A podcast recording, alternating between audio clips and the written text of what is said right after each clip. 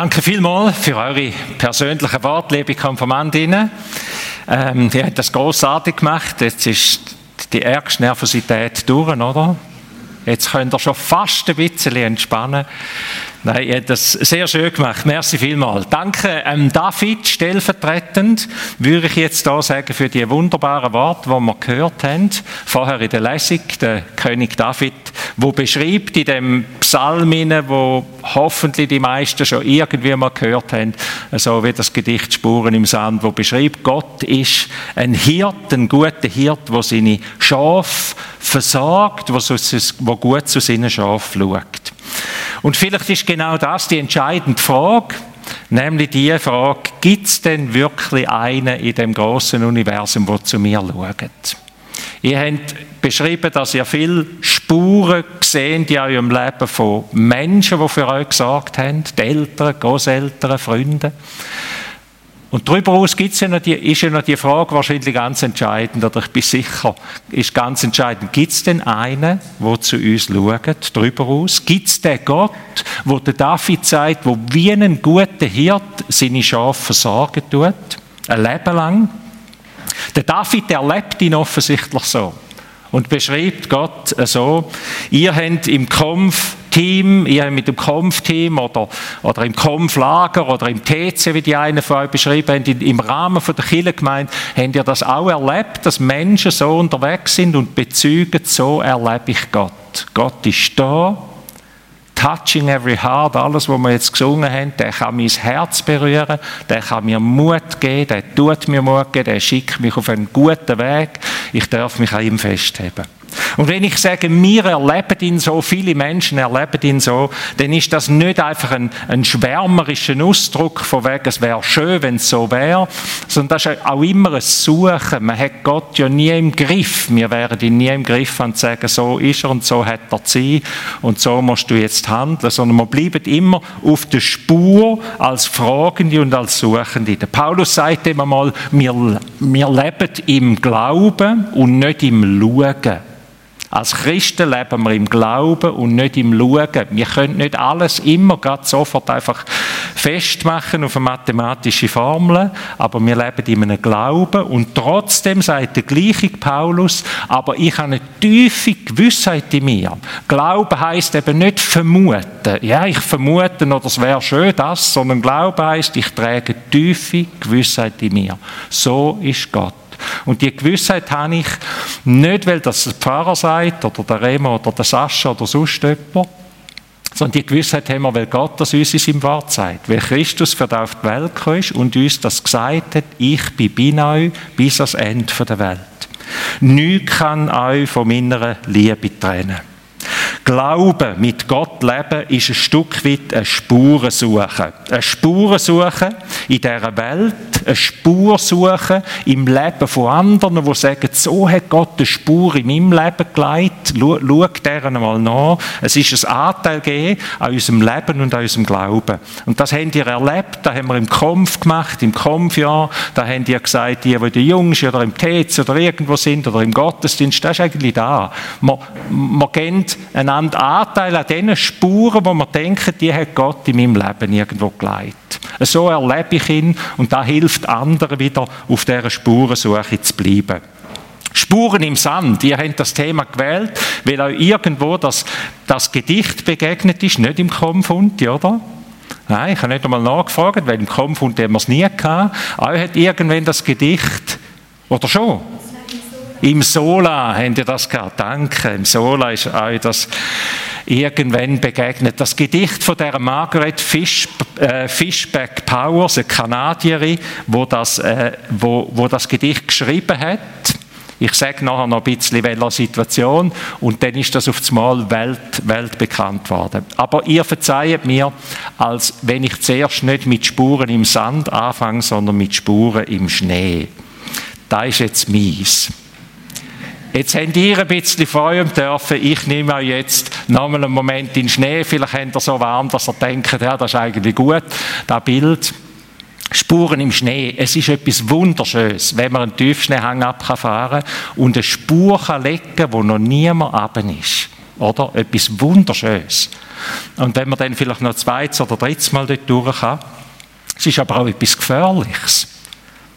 Wenn meine Spur animiert jemand anderes zu sagen, da ist schon eine durch, obwohl ich kein grosses Know-how habe in diesem Bereich mit Lawinen oder so, oder dieser Spur hinten an, und das ist schon vielmal ganz schlecht rausgekommen. Mit jeder Spur, die ich ziehe, mit jeder Spur, die ich mache in meinem Leben, gebe ich auch etwas ins Leben von anderen Menschen hinein. Und ihr habt etwas von dem gesagt, wie ihr euch vorgestellt habt auch. Ich möchte euch herzlich bitten, legt gute Spuren. Legt keine falschen Spuren. Legt auch mit eurem Leben gute Spuren ins Leben von anderen Menschen hinein.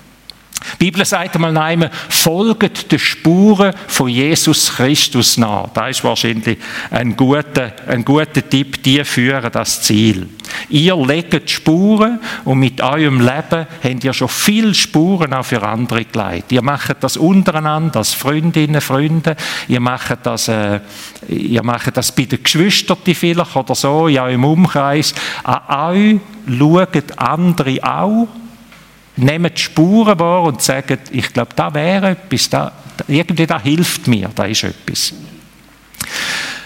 Noch ein letztes Schneebild. Ich bin vor zwei Jahren habe ich eine Wanderung gemacht im, im Tessin, wo es 50 cm geschneit hat. Ganz äh, im Frühlingsschneefall, der nicht so geplant war. Und ich bin wandern in diesen, in diesen Berghängen, in diesen scharfen Berghängen vom Tessin und habe äh, mich schwer durch den Schnee durchgekämpft und gestapft. Und irgendwann bin ich einfach in diesen Hängen, in diesen unendlichen Buchenwäldern, hat man dann das Gefühl. Und überall hat es Felsen und geht steil ab, dort reingehangen und hat gedacht, wo geht es durch?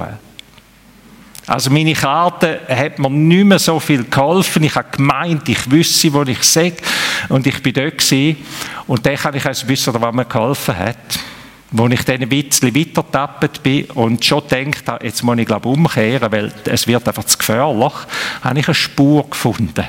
Jetzt ist jemand anders schon vor mir durch, aber der ist von einer anderen Seite hergekommen, auf der Pizzo Leone rauf.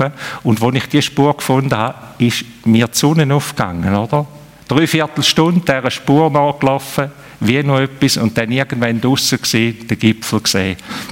Spur hat mich als Ziel geführt. Spuren können lebensrettend sein. Margaret Fishback Powers, die Frau, hat als kleines Kind schon viel Fantasie gehabt, hat als kleines Kind schon Gedicht geschrieben oder Text geschrieben. Und wo sie Spuren im Sand geschrieben hat, ist sie etwa 20, in den, in den frühen 20er Jahren gewesen, also vom, vom Leben her, vom Alter her. Sie war schwer verletzt durch einen Blitzschlag, den sie getroffen hat. Sie war Lehrerin, hat müssen aufhören zu arbeiten, weil sie eine schwere Verletzung davon gezogen hat. Und hat, wieder, hat dann noch eine Lebenskrise gemacht, durchgemacht, eine Liebesbeziehung ist in Brüche gegangen. Und sie ist eigentlich so ein bisschen gestrauchelt im Leben wieder ins Elternhaus zurückgezogen. Verzweifelt ist sie dort ein Stück weit eben so wie, wie nochmal zurück zu den Quellen und hat sich da wieder müssen erholen Und dann ist Folgendes passiert, durch ihren Bruder, wo sie im Elternhaus war, hat sie den Paul kennengelernt und der Paul ist dann ihren Mann geworden. Und am Tag vom Heiratsantrag hat sie das Gedicht geschrieben von den Spuren im Sand. Spuren im Sand. Ihr habt es schön erzählt. Mein Leben, zwei Spuren. Gott, du hast versprochen, ich will immer bei dir sein. Glauben ist der Margit, Fisch, äh, der Margit wichtig gewesen. Sie ist mit Jesus unterwegs gewesen. Und dann sagt sie dem Bild in, aber wo ich, wo ich da so in der Not war, habe ich mich gefragt, wo bist denn du Gott? Und im Bild sagt sie, da habe ich nur eine Spur gesehen. Ich habe das Gefühl, ich bin völlig alleine bis ihr die Augen aufgegangen sind, dass Gott sagt, ich habe dich dreit in dieser Zeit. Mein geliebtes Kind, nie habe ich dich loslassen und ich werde dich auch nie loslassen, ich habe dich dreit. Man kann das Leben verschieden sehen, da ist es so. Das Evangelium lädt uns ein, das Leben zu sehen, als dass Gott immer an deiner Seite ist sehe das Leben so, vertraue dieser Wort, Gott ist da und der ist an deiner Seite. Nie bist du allein, ich trage dich, Gott trägt dich. Das ist ein Stichwort, das durch die ganze Bibel durchgeht, eigentlich wie ein roter Faden. Gott trägt die Menschen. Äh, es wird zusammengefasst, der Jesaja, der Prophet Jesaja fasst einmal zusammen die, die schwere Zeit vom Volk Israel, wo sie 40 Jahre durch die Wüste durchgezogen sind, aus der Sklaverei und in der Wüste nicht gewusst haben, ob sie überhaupt überleben. Das ist wie die Grundgeschichte von dem Volk. Und sie fassen nachher die Geschichte zusammen als Gott ist unser Heiland und der hat uns immer dreit auf dem Weg. Auch der Paulus macht das Gleiche und sagt, 40 Jahre lang hat Gott sein Volk dreit. Wenn wir diesen Leuten das Mikrofon herheben und sagen, dort, wo die 40 Jahre so unterwegs sind, dann hätten die immer gesagt, wahrscheinlich, jetzt merken wir gerade nicht so viel von dem Trägen. Jetzt ist es gerade ein bisschen schwierig, wenn sie es liebevoll gesagt hätten. Es ist wie bei der Margret, wo das Gedicht geschrieben hat, dass Gott mich treibt, das erfahre ich meistens erst dann in einer tiefen Lebenskrise. Glaube beginnt, Glaube fängt vielmal in einer Krise an. Und die einen lächeln darüber im Sinn von, ja, dann ist Glaube halt so ein schäbiger Anker, wo man sich dann als Hilfe nimmt. Ist nicht so.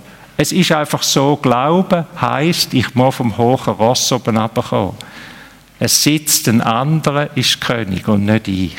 Und darum ist vielmal braucht es eine Krise, bis man merkt, Jesus, ich will mein Leben dir geben. Tu du mich bitte leiten, ich selber komme nicht zum Ziel. Ich will deiner Spur nachfolgen. Dem sagt die Bibel eine Neugeburt. Das ist ein neues, das ist ein Start von etwas ganz Neuem. Ihr steht jetzt am Punkt von etwas Neuem nach dem Kampf. Jetzt kommt dann die Lehre, jetzt kommen dann viele äh, verschiedene Sachen auf euch zu. Die Bibel sagt dem eine Neugeburt. Jesus hat gesagt, also nicht da, was nach dem Kampf passiert, sondern da, wo passiert, wenn man sagt, Jesus, führ du mich durchs Leben. Das ist eine Neugeburt. Ich bin bei dir, nie werde ich dich verloren, ich werde dich tragen bis ins Alter, bis du grau wirst. Steht in der Bibel. Es ist wahrscheinlich heute nicht attraktiv, wenn ich euch jetzt von grauen Häuptern erzähle. von grau werden und alt werden und vom Tod reden, aber gell, das ist so. Es ist so. Das ist das Leben und ein anderes gibt es nicht. Und Jesus sagt in das Leben hinein, ich werde dich tragen, bis du grau und alt bist. Und bis du mir in der Ewigkeit wirst in die Augen schauen. Ich werde dich tragen. Was für eine wunderbare Zusage von Gott. Wenn ihr irgendwo auf Reisen sind, vielleicht einmal, ihr wollt ja alle reisen, dann geht ihr hoffentlich auch mal in eine Kille rein, irgendwo in eine alte Kille vielleicht, und dann begegnet euch so ein Killenfenster wie wir es jetzt denn da sehen, oder etwas Ähnliches, dann begegnet euch Jesus, der Schöfli auf der Schulter trägt ein Hirt und, und, das, und das Bild begegnet euch drum vielmal in Kirchen als Kirchenfenster oder als Wandmalerei, weil das eines von den ganz zentralen Bilder von der Bibel ist, von der Gleichnis, wo Jesus erzählt hat. Jesus sagt, es ist ein Hirt gewesen, der hat 100 Schafe gehabt, aber wo eins gefehlt hat zu Abend, wo er es in den Stall rein tun, da ist er losgegangen und hat das letzte, das hundertste Schöfli gesucht. Und er hat so lange gesucht, bis er es gefunden hat. Und dann heißt es, er hat sich auf die Schulter gelegt und sei mit Freude heimgegangen mit dem Schäfli. Bringen heim, singt der Baschi. Bringen heim von einem Fußballmatch, ob denn der gelungen ist oder ich weiß nicht mehr mal, wann das das war, weiß ich nicht. Aber das Bild, was Jesus macht mit uns, der bringt uns heim. Und der bringt uns nicht irgendwie heim, sondern der sagt, ich trage dich auf meine Schultern. Und er sagt, und ich trage dich mit Freude. Es ist mir eine Freude, dich zu tragen im Leben. Ich würde euch gern, und ich äh, heute ein paar Geschichten erzählen, wie das ganz konkret heute und jetzt im Leben ihnen aussieht, wie Menschen das erleben. Das ist etwas vom Schönsten, ein Grund zum Pfarrer werden. Leben teilen mit anderen Menschen hören, was für Spuren das Gott im Leben von, von Menschen gleitet, das ist etwas Wunderschönes. Und die können auch ja sagen, es ist Gott, es ist eine Freude, wie Gott mich treibt. Bringen heim. Jesus bringt dich heim. Und ich sage euch heute, komm, folge Jesus nach. Es kann dir nichts Besseres passieren. Entscheide dich heute und in deinem Leben, ich will Jesus nachfolgen. Und dann weißt du, du wirst immer zwei Spuren haben. Er ist bei dir. Und wenn du den Eindruck hast, jetzt sehe ich nur noch eine, dann darfst du tief wissen, er treibt mich. Er treibt mich jetzt mit Freude ein Stück weiter auf meinem Lebensweg. Amen.